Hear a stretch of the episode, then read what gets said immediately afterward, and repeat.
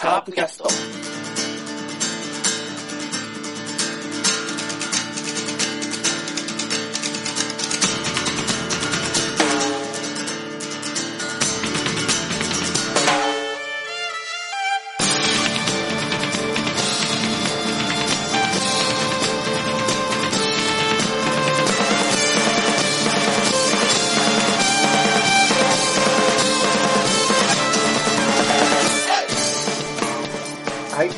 キャストです。えー今日は、えー収録日は、えー9月の2日と、とうとう9月に、まあ、シーズン最後の月になってしまいましたが、えーカープの調子はどうなのかというところを見ながら、今週もおしゃべりしていきたいと思います。えー司会は私らロッカですが、えー今日の、えーなんだっけ、メンバーを紹介します。では、山内さん、はいはーい。こんばんは。こんばんは。どうでしょうか？調調子は。なんか山内さんの喋るのすごい久しぶりな感じしますあ、そうですね。よね。ねうん。え、どうでしょうかね？この1ヶ月ぐらいで。あうん。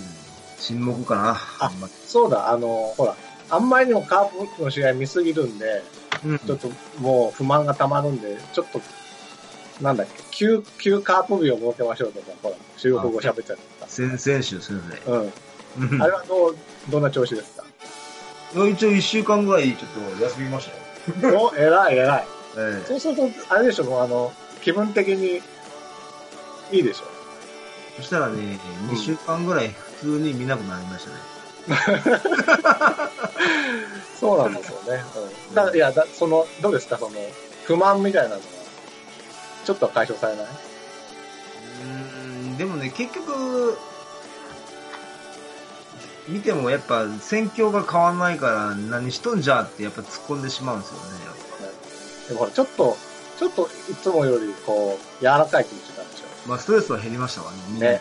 そう。そうです 皆さんもね、本当に、これは本当にカープ療法として、いいですので、ぜひお試しください。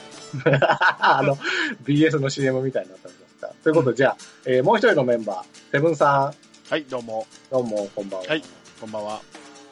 セブンさんは、はい今日毎週おしゃべりしておりますが、そうですね、基本的には、えー、解禁賞ですかね、私。えーどれだけひ、どれだけ暇なのかっていうのがすぐバレますからね。いや、セブンさんがやりましょうって言うからね。まあね、まあねそ。れに、会う日で集まってるみたいな感じ。そうね、そうね。ねうんはい。そうなっちゃうんですけど。はい。どうでしょうかね、最近は。そうですね、まあ、ちょっと巨人にね、負け越したのは残念ですけど、DNA に対しては、まあ、いいアシストができたんじゃないかと思ってます。えーおかげで巨人のマジックが消えましたんでね。はい。ねえ。だと31も負ければよかったね。そうなんですよねですかね、わかんないけど。ただ、ただね、昨日の試合に関してですけど、最後のあの場面で野間で良かったのかっていうのはちょっと疑問に思ってますけどね。あ、一番最後？そうですよ。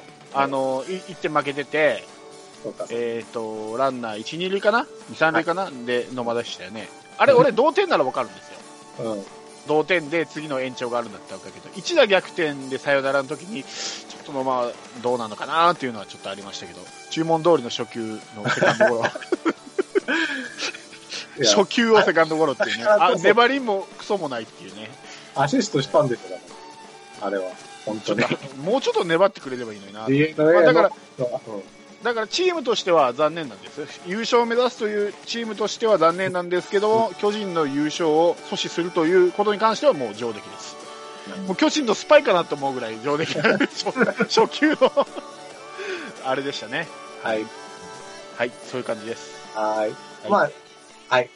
まあ、そんな感じでもう振り返っておりますけど、まあ、ざっとじゃあ、こ今週をうん見ますと、まず、はい関水木が巨人との3連戦と。はい、うん。まあ、一応、カープとしては3つ勝ちたかったらしくですね。そうですね。えーとごめんね。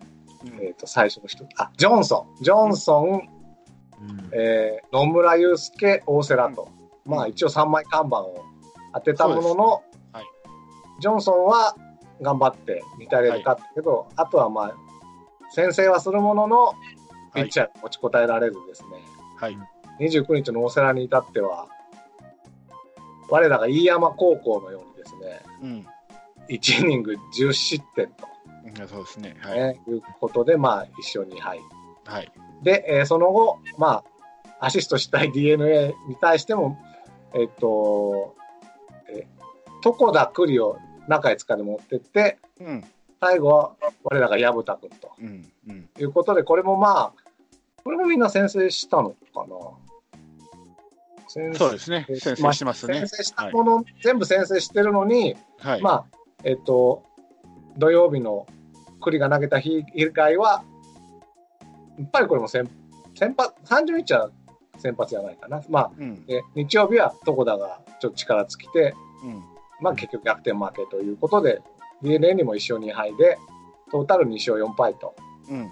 いうことでしたが、まあ、どうですかね。まあ、一番目立ったのはやっぱりこの週は、先発、引っ張りすぎなんじゃないかって感じもしないでもないですけどね。うん。うん。この辺はどう感じましたかね？全体的に。ねピッチャーですか？ピッチャーおまあ、こんなもんじゃないですか、ピッチャー。え。うん。ジョンソンはさ、ひの一番最初の火曜日のジョンソンは引っ張った結果、2対0で、まあ、えっ、と、ジョンソン7回まで投げたのかな。うん。で、えー、遠藤フランスはで8、9を乗り切って、うん。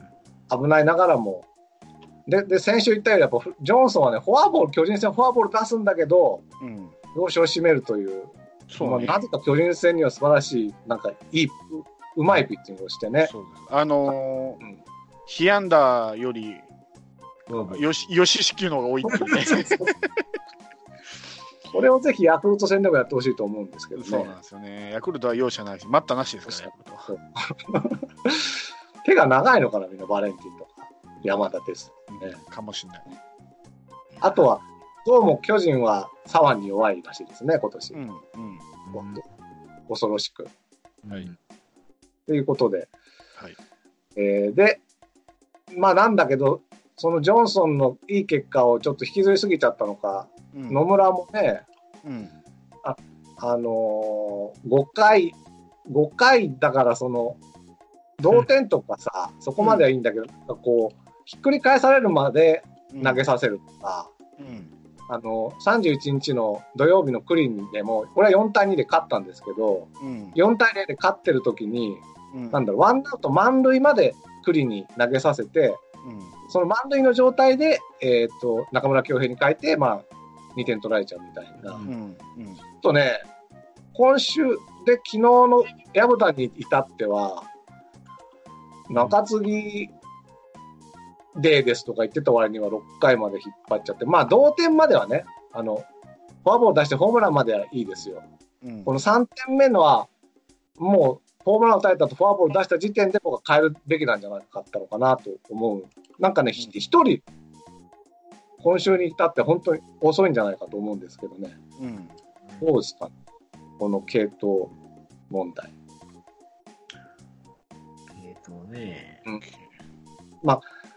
一個の問題としては、その、えー30日の金曜日の DNA, DNA 戦で遠藤が使いちょっと使いづらくなっちゃったっていうのがあるんで、うん。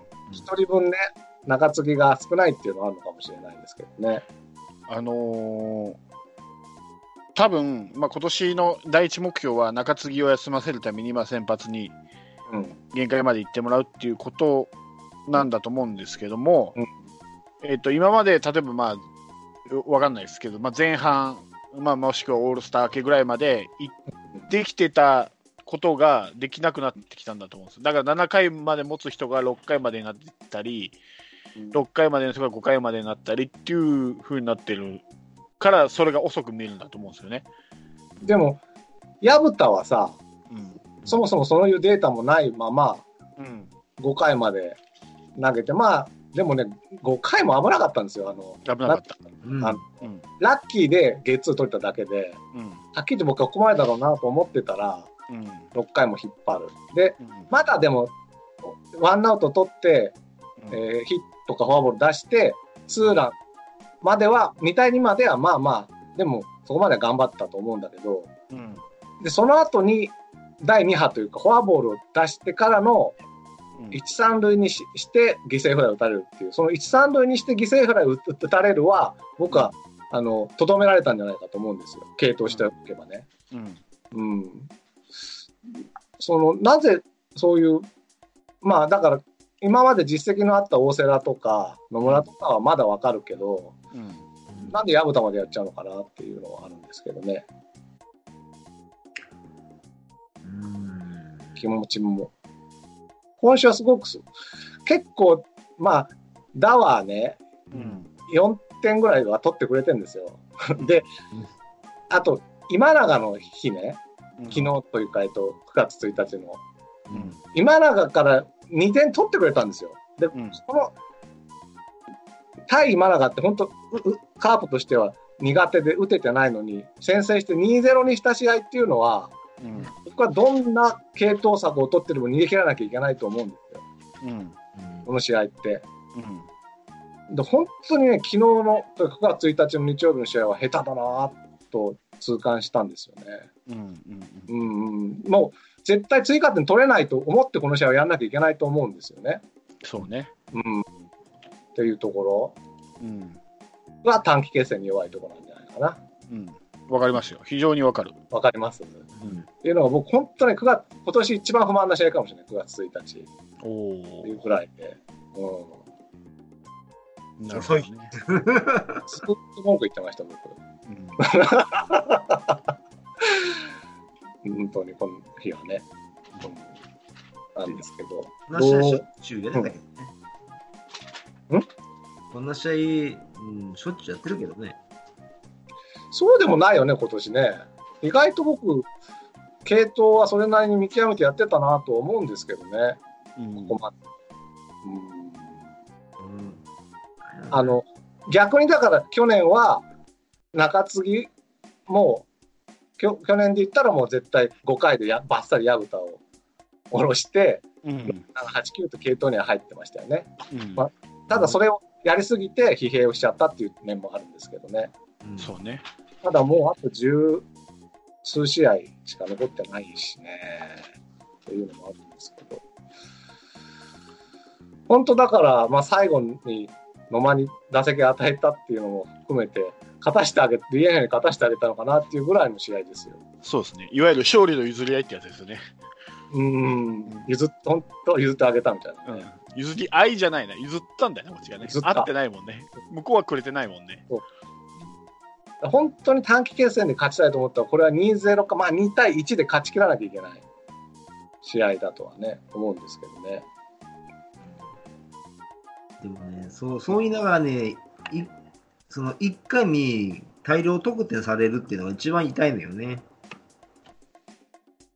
うんと、それは、巨人戦の話ですかね。巨人戦がこの、うんこのこの1週間、うんちょっとなだから、それもやっぱり引っ張りすぎなんですよ。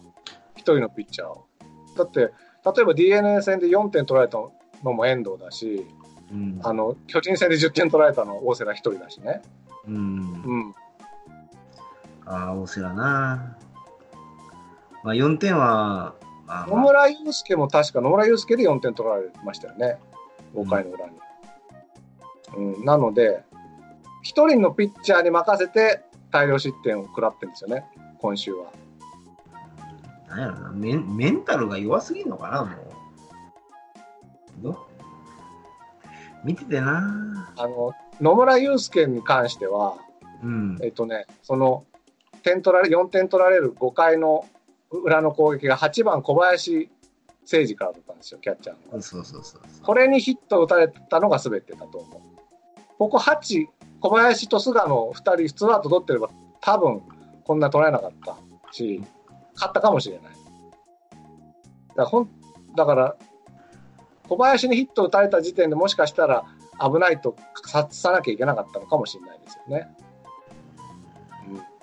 してもな、早いわ、まだ。6回男が4回で俺、でも勝たなきゃいけない試合なんだよ。これがシーズンの中盤とか序盤で、っていうんだったら、まあ別に野村にね、点取られようが何しようが7回まで任せるとかは別にいいとは思うんですけどね。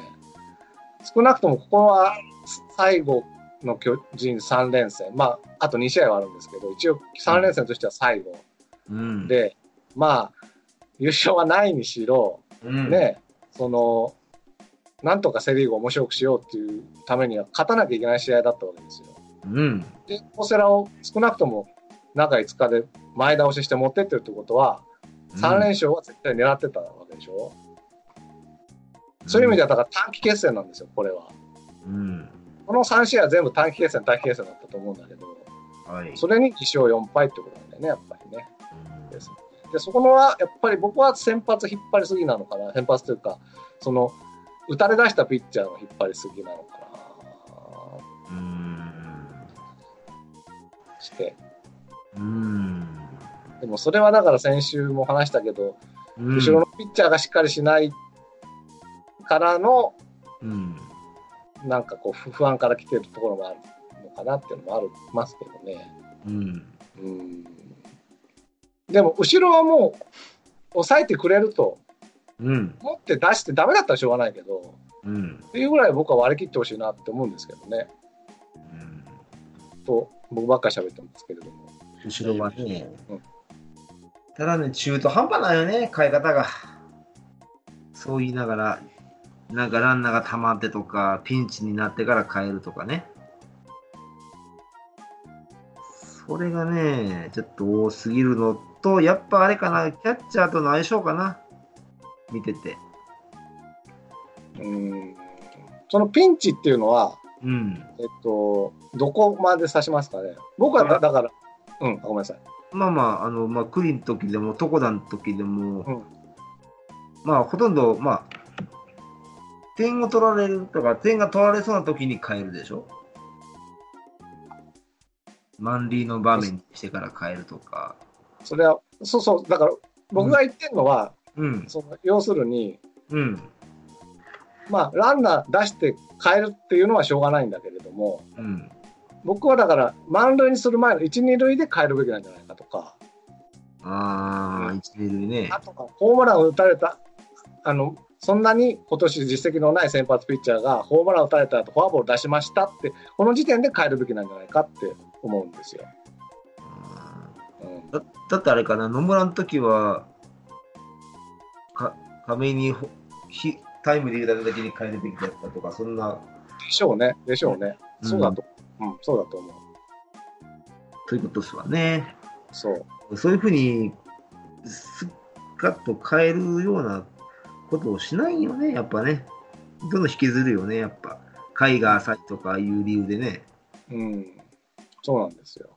本気で3連勝するんだったら、第2先発も用意しとかなあかんってことですわね。そうですよね。うん。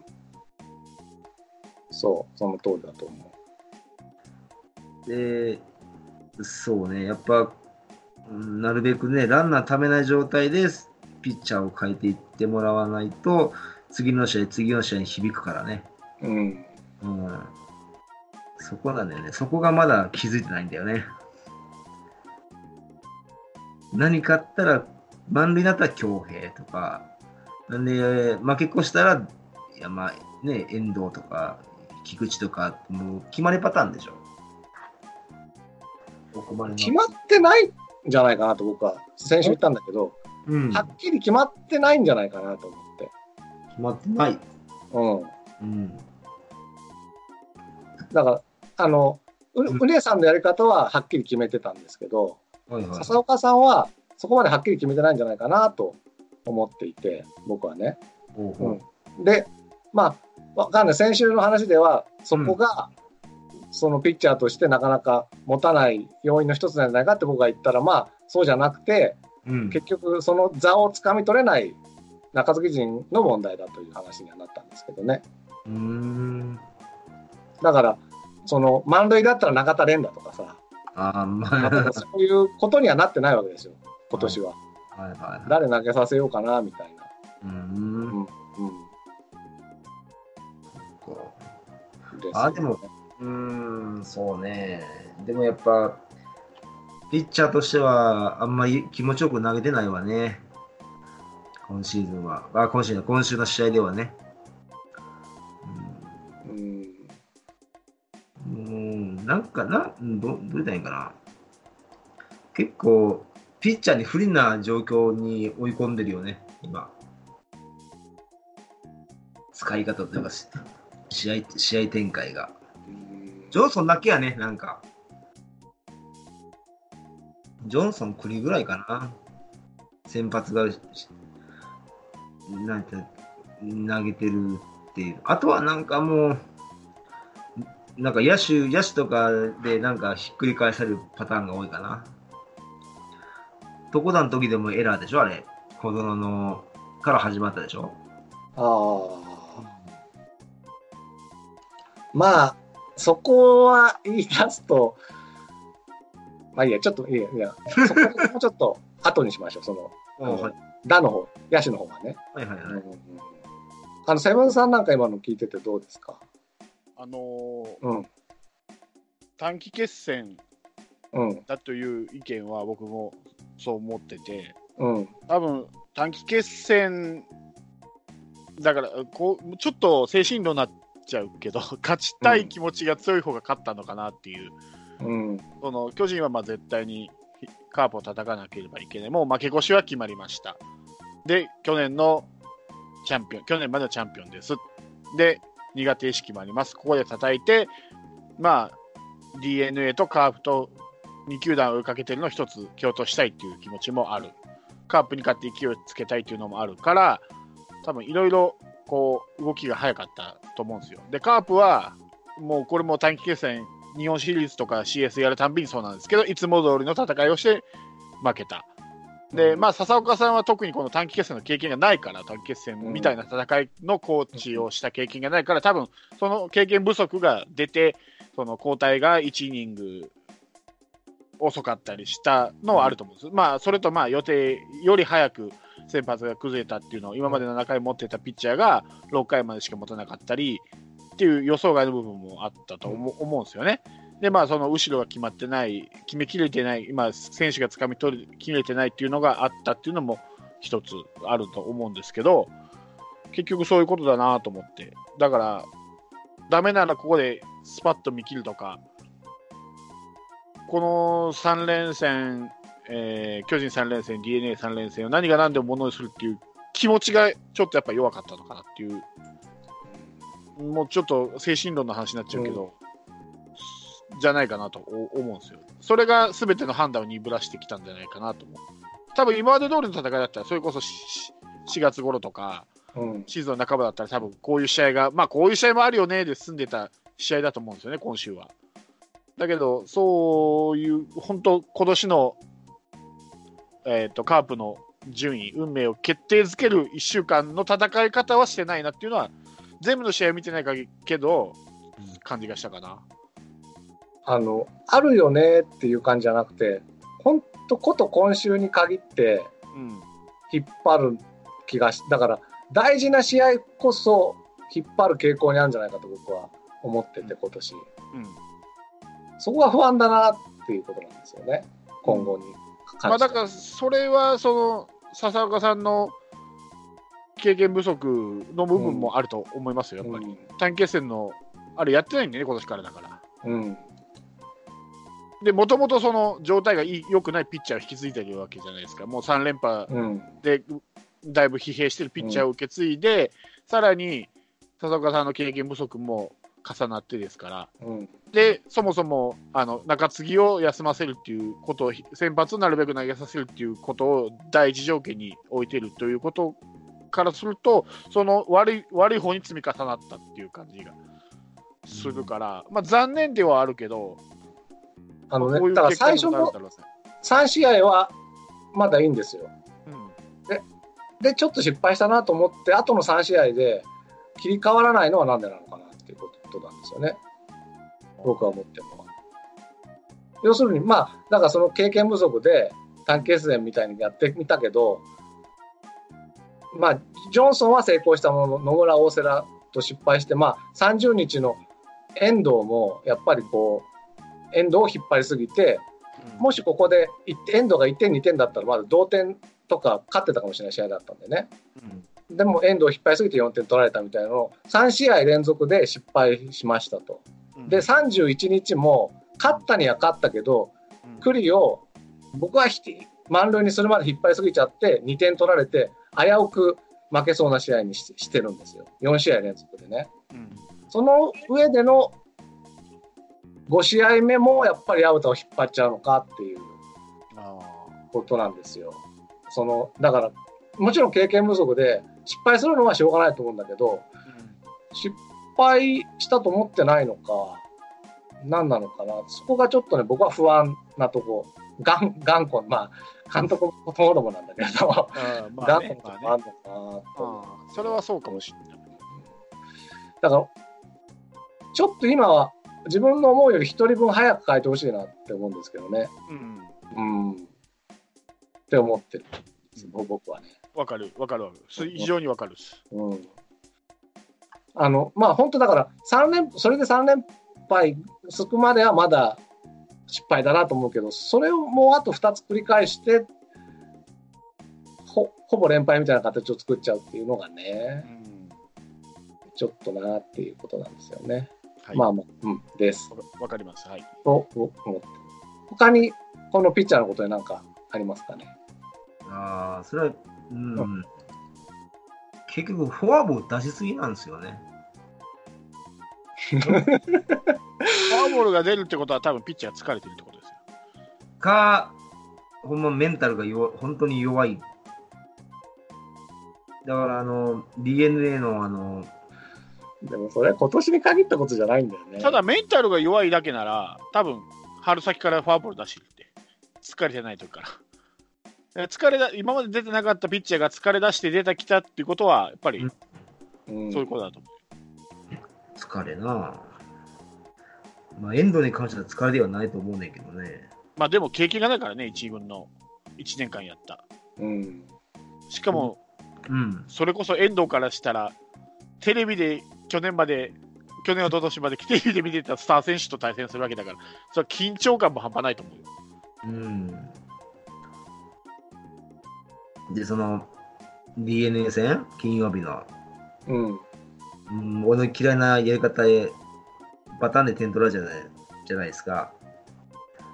あの、んあの、敬遠ああ、そうだ。そう、僕ね、それも一つ思った、それも本当思ったんだけど、あのね、まず、ツーアウト2、3塁にする申告敬遠うん。と、えっ、と、ツーアウト2塁から、えーやる申告敬遠もそうなんだけど、そうなんですよ。申告敬遠って実はね、意外と良くないんじゃないかって僕も思ってきたんですよ。あのね、急にピンチ、やっぱね、急にピンチ感がピッチャーに来るかもしれないですよね。うんうん。どうどういうことどういうことどういうこと？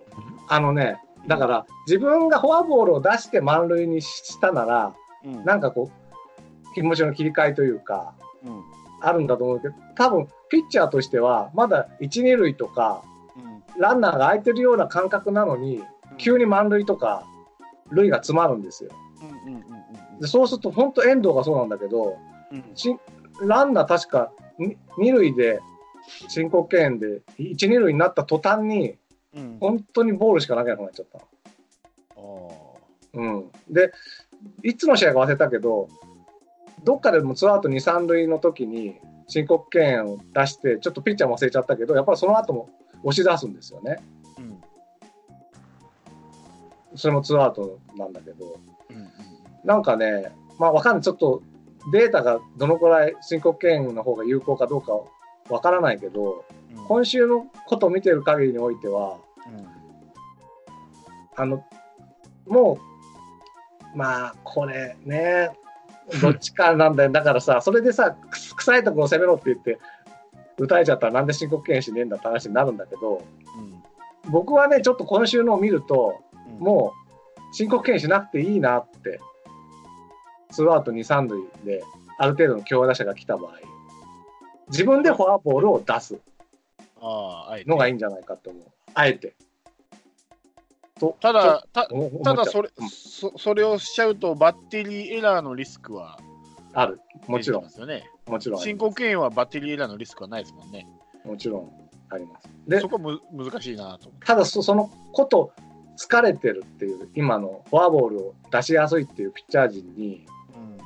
僕はね、結構ね、申告敬遠が、あの、そのピッチャーを痛めつけてる部分があるんじゃないかなって。でも4球、4球投げなくて済むわけだよ。それこそ、いや、4球じゃちゃんと、だから臭いところで勝負する。だからその、敬遠じゃなくて、もう、だ僕はだから、う、打たれたらもう、文句言わないですよ。それで、例えば山田と勝負して、ツーアウト2、3塁でね、うん。山田とかバレンティンにしたと。で、普通だったらまあ申告敬遠したりするじゃん。うん。で、満塁策取ったりするけど、それはしない。勝負。うん。うん勝負の方が意外と、その、フォアボールのリスクを考えなくていい分、意外と勝てるんじゃないかなと思う。うんあの、中崎がすげえ危なくてヤクルト戦セーブした時って、うんツーアウト満塁まで行って、うん最終的に山田哲人をフライに取るんだけど、それは中崎が全部自分で出したんですよ。うん。で、す結果最後、いや、山田を打ち取ったっていう試合があったわけ。うん。でもしこれどっかの場面で申告敬遠してたら、うん。押し出したんじゃないかなって思うんですよね。うん、なんか精神的な、ちょっと違うんじゃないかなと思って。なんか自分が出したランナーって感じがしないのかなそう、そうだと思う。自分が出した感じがしないのになぜかピンチを背負わせるそうなんですよっていうそ感じでもこれは慣れるしかないよね、もう申告敬遠決まっちゃって。う。あのね、ツーアウト取って、たかだか二塁打打たれただけなんですよ。うんそこから一個申告敬遠出しただけで、二人ぐらい押し出して返しちゃううん結果になっちゃったんですよね、今週。慣れるしかないですけど、だって全球団そういうルールなんだなんだからね。あということで、だから、この、だから申告敬遠がこの外と勝負を避けたでしょ？そここはね、やっぱ、もし遠藤を出したんやったら、やっぱここは勝負させるべきやったんですよ。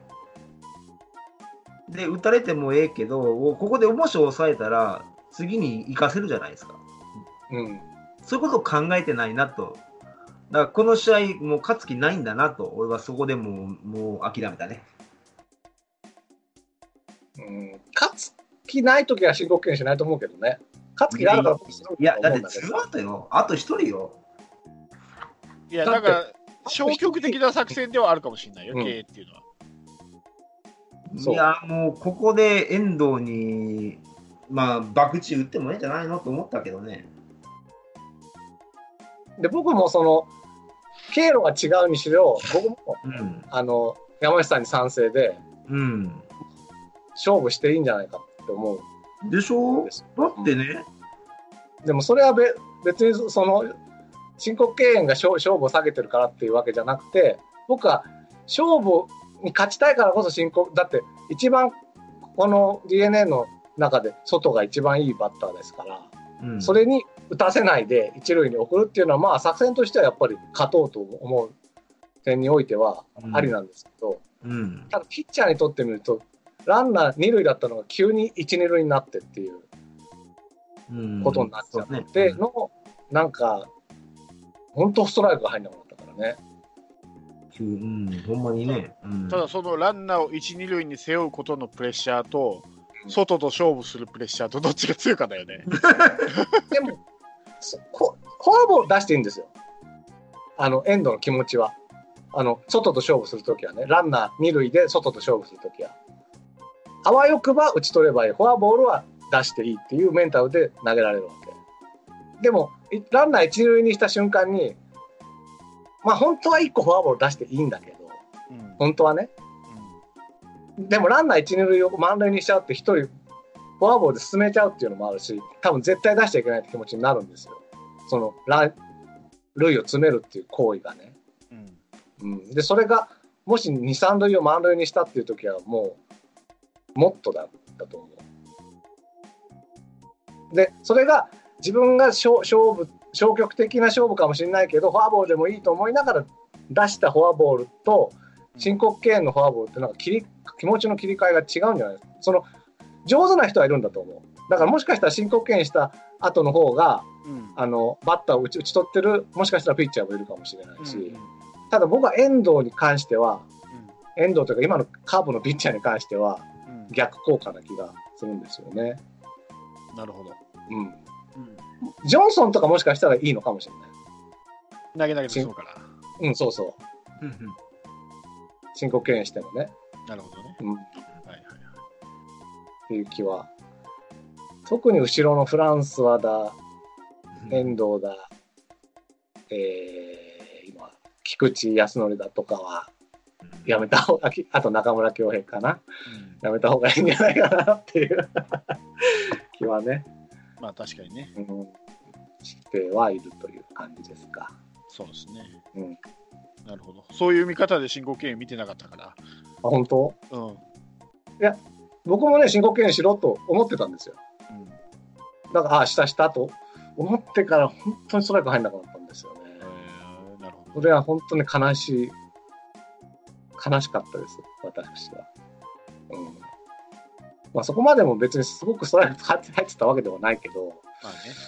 うん、確かストレートのフォアボールを2個ぐらい続けたんじゃなか。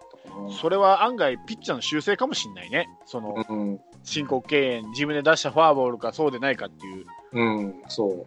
まあ、し敬遠でも、あえてボフォアボールを狙った敬遠でも、一応は自分で投げてますからね、うん、形上は。うん、うん。それは多分自分でボール4つ投げたフォアボールと、1球も投げないフォアボールだったら、ちょっと違うのかもわかんない。それがピッチャーの性質なのかもわかんない。もうわかんない。俺、ピッチャーやったことないから。ね。うんじゃあ僕もわかんないんですけどね。うんうん、なんとなく今週見てて、そんな気は。だから、ねその、今後、まあ、ああと十何試合か勝っていくにあたっては、思ったよりも一人早く継投して、で、申告敬遠はしないという感じかな。唯一していいのは、うん1点差で勝ってて、えっ、とね、9回、う裏、打者、バレンティン。で次がピッチャーで、まあ代打出てきても大引きぐらいだろう。まあ大引きも怖いんだけど、本当は。ぐらいの時なら、ランナーなしでね、ランナーなしで。なかなかレアケースだな。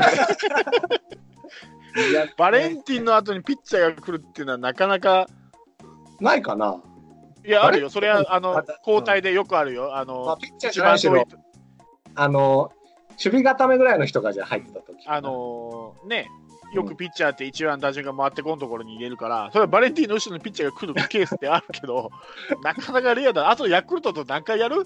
その、明日やるんですよ。あ、そうか。あと5回もあるよ。ヤクルじゃあト。、じゃあ1回ぐらいできるかな、そういうこと。あるかもしれないですよね。まあ、1点差でヤクルトに勝ってるかどうかわかんないけど、そうしたらなかどうかそれよ、それそれ使。ってほしいな。なかなかレアだよ。レアですね。ヤクルト1年間に1回そういう試合があるかどうかだよ。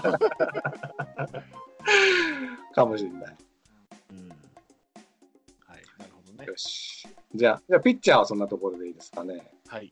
で、じゃあ今度は、さっき山内さんが言ってた野手ですけど、はい、山内さんはどの辺が今週問題かなと。長くなりそうだな、ちょっと。ん？山内さんだから長くなるかなと思って。あ、そうか。じゃあお先にどうぞ。いや、いいです、いいです、いいです。いやー、そうっすね。まあ、うん。ファースト阿部でしょ、やっぱ。ファースのファーストに阿部を置いたのが問題だってこと？問題ですね。ああ。そんな知らなかったっけ？阿部が出た試合で勝った記憶がないんでね。なるほど。ああ、3試合目か。はい。いやいや、本当に勝つ気ならこんなオーダー組まねえだろうと思ってね。それよりも、ま、前の日じゃないの？あのん、菅野の時の6番飲まってなかったっけ？僕こっちの方が勝つ気ないんじゃないかと思ったけどね。うん6番の間じゃなくて2番の間だったよね。うんいやあの、巨人戦であったんですよ。6番の、あのね、菅野だから左バッターをとにかく4、5、6って並べて、あれ、松あれ2番の間じゃなかったっけ？2番のまあもうちょっと前。あ、もうちょっと前。えっ、と中日、中日戦じゃない？もうちょっと前。いや、今週もあったよ、2番の。あえーあそれは DNA 戦かな、だって巨人戦は全部菊池出てますから、あ、そうか、そうか。じゃあ、DNA か、2番のマン DNA 戦の、うん、うん。土曜日の試合。そうだね口に含んだお茶を全部吹き出したんですけど、このオーダーみたいな。僕でもありだと思うけどね。で、3試合目が2番長野でした。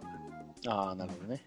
あの、ただ僕は毎週言ってるんですけど、僕、菊池をもうこうなったら外して、もう本当にいろいろ試す打線をしてほしいから、そういう意味ではこういういろんな打線を組むのは僕は問題ないとは思ってる。ただ、絶対勝たなきゃいけない巨人戦に対してってことですよね。あの、山内さんもね。うん。もうあるしね。うん。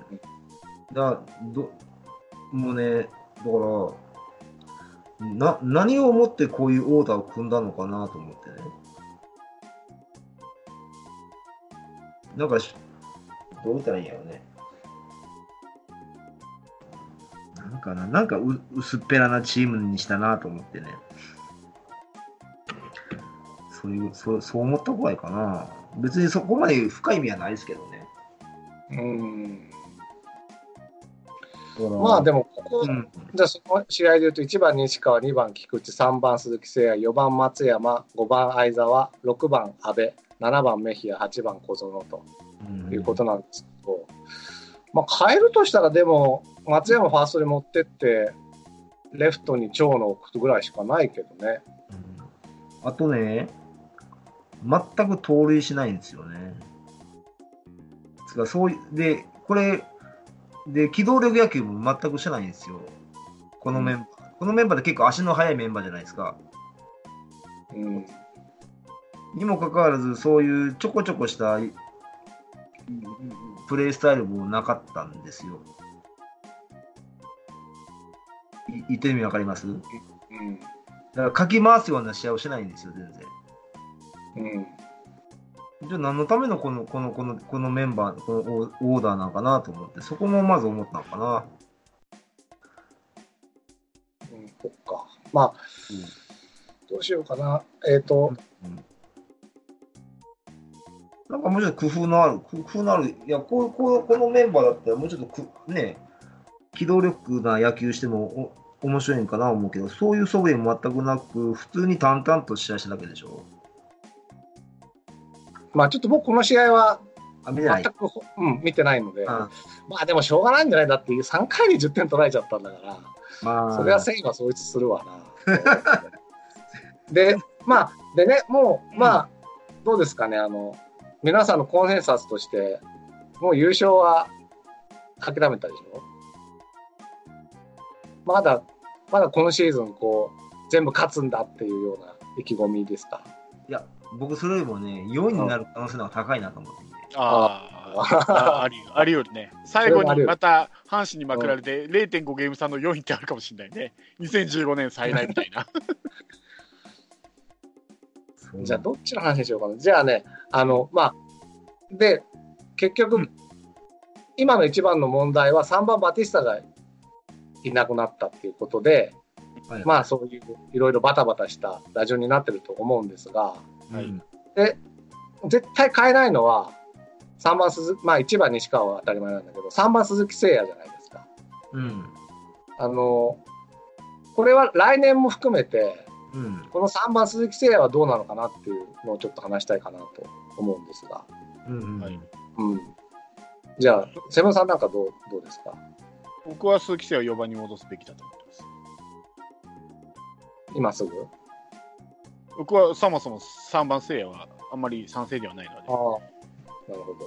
うんえー、あの、その賛成ではない理由は何でしょうか？あー、どう言えばいいんかな？なんかあのね、あのね、前も言ったんだけど、ツーアウトで鈴木誠也を迎える、ランナーがいなくて迎えるのと、うんえー、と三者凡退で終わって4回あー4番の鈴木誠也にランナーがいないけどノーアウトっていう場面の違いかなわかるかなこのニュアンス一回に絶対回ってくるってこと1回回ってくるんですようん回ってくるんですけど、うんランナーがいない。ああ、そっか。3番だと、そうか、1回に伝まってくるけど、ランナーがいないっていうパターンがあるでしょ。でもツーアウトなんですよ。ランナー